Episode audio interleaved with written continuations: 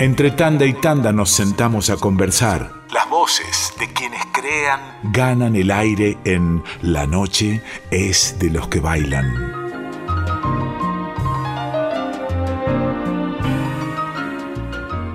En la noche desde los que bailan estamos en comunicación con el maestro Antonio Ferreira, bombisto, bailarín, maestro. Ya ustedes, si no lo conocen, se darán cuenta con quién estamos hablando cuando pase esta entrevista, cuando se vaya desarrollando.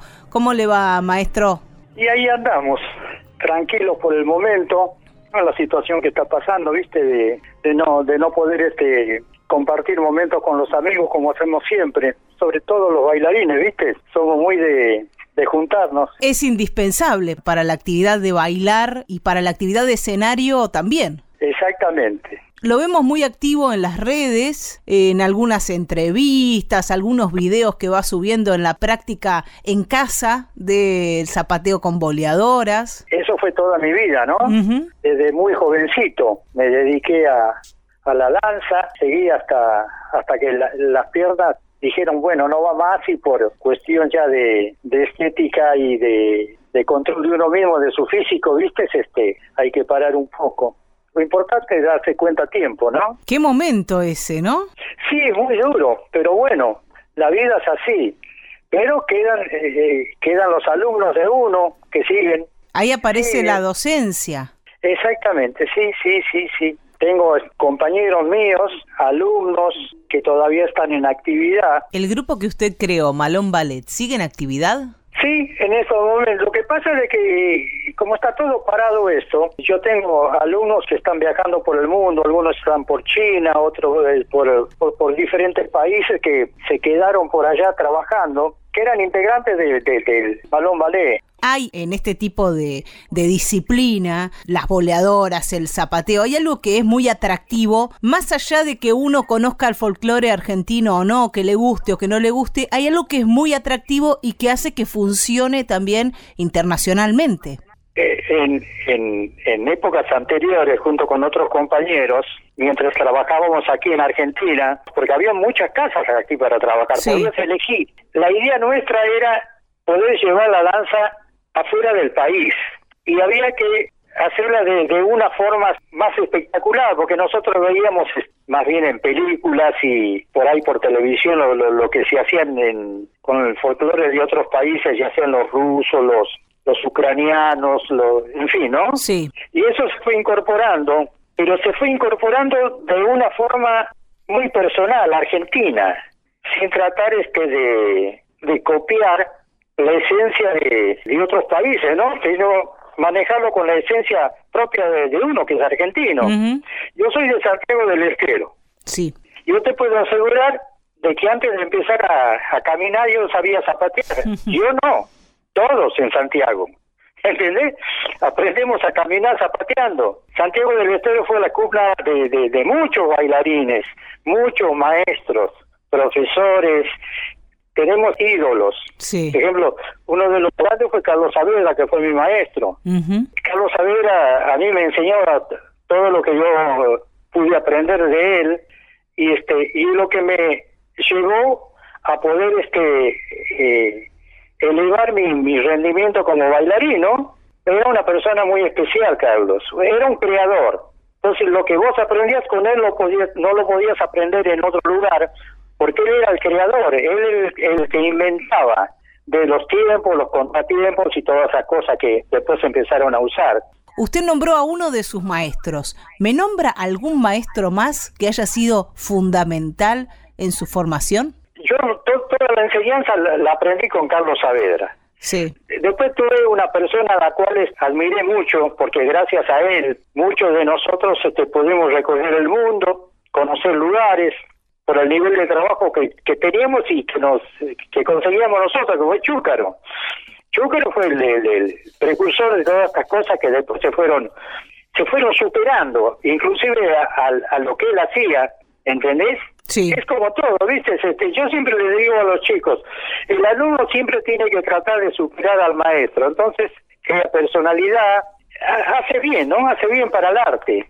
Hablábamos de sus alumnos y cómo fueron sus comienzos. Yo vine a los 14 años acá. mando un telegrama para que me esperen mis tíos, porque yo venía solo de Santiago del Estero. El telegrama no llegó. Uf. Me bajé en retiro, tuve que dormir la primera noche en un banco frente al reloj ese de los ingleses que está ahí Sí. frente al Sheraton. Sí. Me pasé la noche ahí. Nosotros veníamos aquí sin una base, por ejemplo, de que ahora tienen los chicos, que tienen su casa. Nosotros veníamos a ver qué pasaba, a vivir en pensiones o por ahí con algún familiar.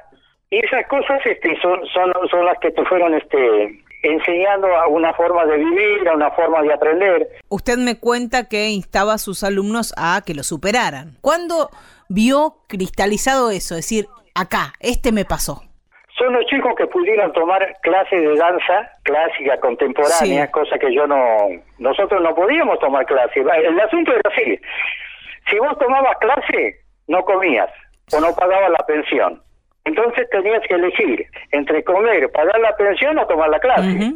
Muchos artistas como usted y otros de su generación, a pesar de esas dificultades, lograron recorrer el mundo. Yo tuve la oportunidad de poder trabajar en México, de tra- poder trabajar en los Estados Unidos, en Las Vegas, de poder viajar para la Unión Soviética y poder conocer lugares y, y trabajar en buenos lugares. Maestro Antonio Ferreira, fue un gustazo hablar con usted. La verdad que se ha malambeado y se ha bailado todo el mundo.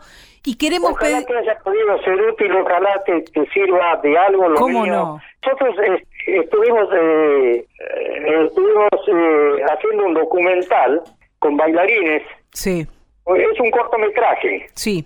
Y ahí intervinieron este Jiménez, el Pacarínico, Quisabedra, eh, Murillo y Pimentel, eh, yo, eh, Mario Bustos, eh, un montón de gente importante. Lo están armando para poder presentarlo en cualquier momento. Y cuando eso suceda, yo te voy a pegar el grito para que lo vengas a ver. Por favor, por favor, ténganos, ténganos al tanto que, que nos va a encantar. Sí.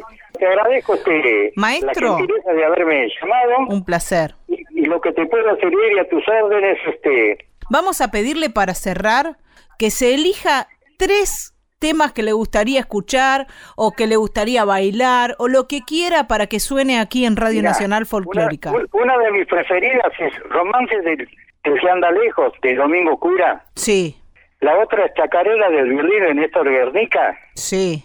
y Agitando Pañuelos por Coplanacu. Qué grande. Bueno, maestro Antonio Ferreira, nos quedamos escuchando la música que usted ha seleccionado. Le agradecemos por su arte y por tomarse este ratito para charlar con nosotros. No, agradecido, agradecido y bueno, a tu servicio para cuando gustes.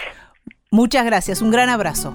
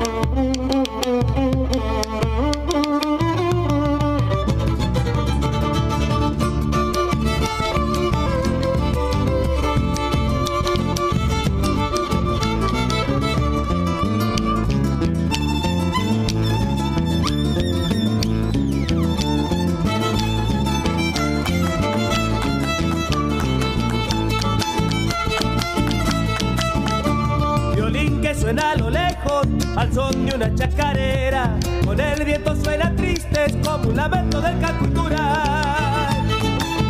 Ay, ay, ay. ¿De dónde viene ese viejo? Hay ser del mismo su país. Dicen que ha quedado ciego tanto llorarle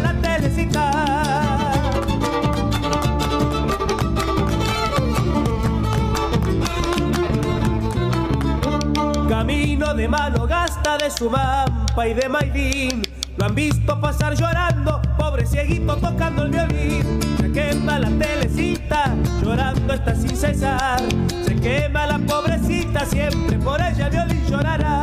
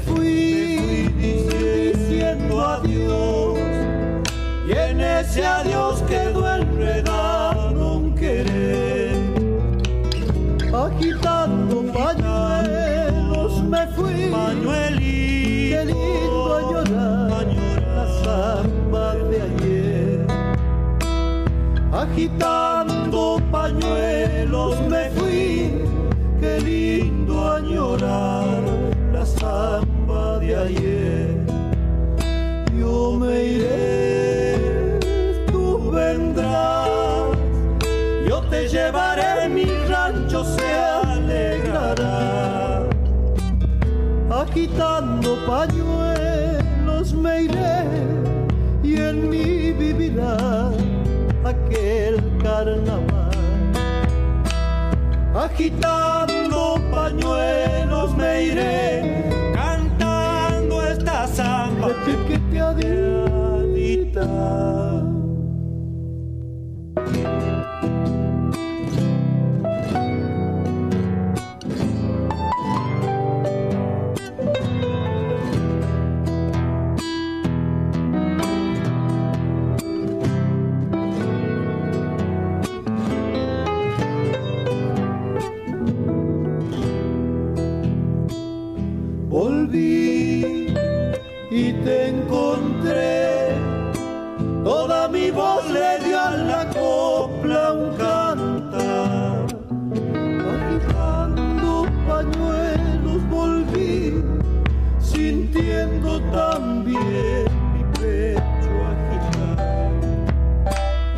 Gualichao baile hasta